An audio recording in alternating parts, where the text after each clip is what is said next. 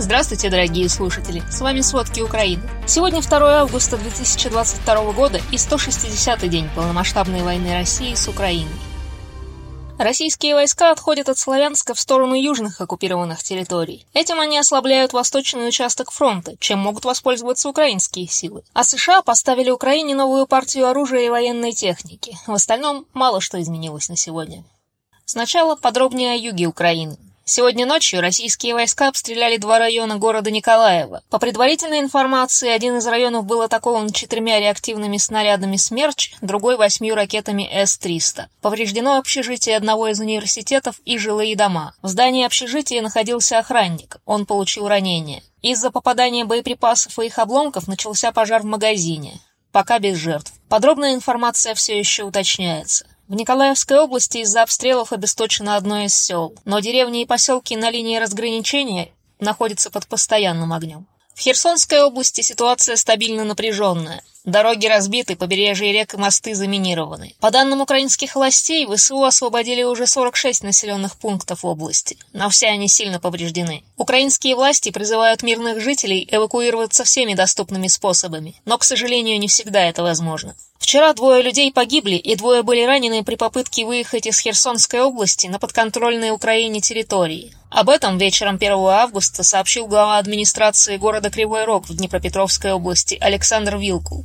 По его словам, семеро человек на красном микроавтобусе пытались выехать в Кривой Рог из поселка Староселье. Он оккупирован, и до Кривого Рога от него всего 60 километров по трассе. Микроавтобус, по словам Вилкула, доехал до соседнего, тоже оккупированного поселка Давгоя. Там в автобус с близкого расстояния выстрелили противотанковой ракетой. Два человека погибли сразу. Остальных пятерых, по словам Вилкула, все же удалось эвакуировать. Двое из них тяжело ранены и обгорели. Сейчас они находятся в больнице. В самой Днепропетровской области российские войска сегодня обстреляли два района. Одно село осталось без света. По информации на этот момент пострадавших нет. Но вчера ночью в этой же области российские военные из артиллерии обстреляли город Марганец. Только Днепр отделяет этот город от оккупированной части Запорожской области. Сегодня выяснилось, что от обстрелов пострадала беременная женщина. Сейчас она находится в больнице в тяжелом состоянии. Кроме нее была ранена пенсионерка. Всего ночной обстрел повредил 28 частных домов, 16 хозяйственных построек, 7 автомобилей и газопровод низкого давления, а также линию электропередач. Есть вероятность, что российские наступления на востоке Украины приостановятся. Эксперты Института изучения войны пишут, что российские силы продолжают перебрасывать войска из северной части Донецкой области для поддержки оборонительных позиций на юге Украины. И, возможно, пока приостановят славянскую кампанию. Кроме того, они провели безуспешные наземные штурмы населенных пунктов южнее и юго-восточнее Бахмута. Тем не менее, за последние сутки в Донецкой области были мощные обстрелы Николаевской общины недалеко от Славянска. Сообщают о значительных разрушениях. Данные о жертвах уточняются. За сутки российские войска обстреляли из артиллерии и минометов многие населенные пункты области. Больше всего пострадали Авдеевка, Бахмут и Красногоровка. В общей сложности погибли три человека, трое ранены. Продолжается эвакуация мирного населения. В области нет газа, частично воды и электричества. Украинская правда со ссылкой на глав администрации пишет, что за прошедшие сутки в Донецкой области обстреляли не менее шести городов и пяти сел. В Луганской области ночью были ракетные удары в направлении Константиновки. Зафиксировано четыре авиаудара по населенным пунктам. Во время обстрела российские войска использовали артиллерию, минометы и танки. Украинские силы, по сообщениям, отразили семь попыток наступления российских войск. В Харьковской области из-за обстрела пригорода Харькова, села Циркуны, загорелся дом, жертв нет. Вчера вечером российские войска во время обстрела Харьковского района попали в ресторанно-гостиничный комплекс, в другом районе – в ферму. От этого загорелся склад. Тем временем некоторым российским военным, которые расторгли контракт, удается бежать из территории беззакония в так называемых ЛДНР. Российский военный, бежавший из лагеря отказников в ЛНР, пожаловался на незаконное лишение свободы в прокуратуру и Следственный комитет. По его словам, его и других военных удерживали бойцы ЧВК Вагнера в здании бывшей школы в поселке Брянка. Вагнеровцы обещали открыть огонь на поражение при попытке покинуть территорию. Этому военному удалось сбежать, но там еще содержат около 140 российских военных, которые отказались воевать в Украине. А в другой части территории беззакония, в подконтрольной России тюрьме в Еленовке Донецкой области, 28 июля взрыв убил 53 украинских военнопленных. И по оценке Института изучения войны, российские силы несут ответственность за это убийство. Так, два американских чиновника анонимно подтвердили изданию «Политика» 1 августа, что на территории тюрьмы не было обнаружено следов поставленных США высокомобильных артиллерийских ракетных систем «Хаймерс». Это наиболее точные артиллерийские системы Украины. Кремль утверждает, что Украина именно их выпустила для убийства украинских военнопленных и сдерживания украинских перебежчиков. Спутниковые и другие снимки с места событий показывают, что из-за атаки было повреждено только одно здание. Стены этого здания не разрушились, а в окрестностях не осталось воронки от снарядов. Это убедительно свидетельствует о том, что разрушение тюрьмы произошло в результате либо высокоточного удара, либо заложенного внутри зажигательного или взрывчатого вещества.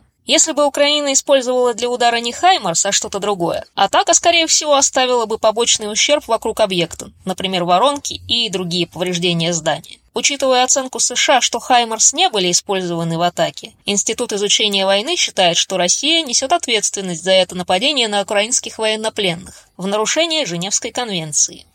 Похоже, в США вполне уверены, что поставленное штатами оружие Украина использует по легитимным целям. Байден подписал меморандум о выделении Украине нового пакета военной помощи на 550 миллионов долларов. Об этом на брифинге сообщила пресс-секретарь Белого дома Карин Жан-Пьер. Новые поставки Киеву будут включать 75 тысяч снарядов для гаубиц М777, а также ракеты для комплексов «Хаймарс». Это вооружение уже было поставлено Украине. Это уже 17-й по счету пакет военной помощи администрации Джо Байдена. США выделяет эту помощь президентскими указами из запасов армии. Их общая стоимость составляет более 8 миллиардов долларов. Ранее стало известно, что четыре дополнительных системы «Хаймарс» прибыли на территорию Украины. Теперь у Украины около 20 «Хаймарсов». Власти страны говорят, что с их помощью поразили уже более 50 целей, в частности склады с боеприпасами. Ими же, судя по всему, был атакован Антоновский мост через Днепр в Херсоне. Российская Минобороны говорила, что войска уничтожили четыре установки «Хаймарс».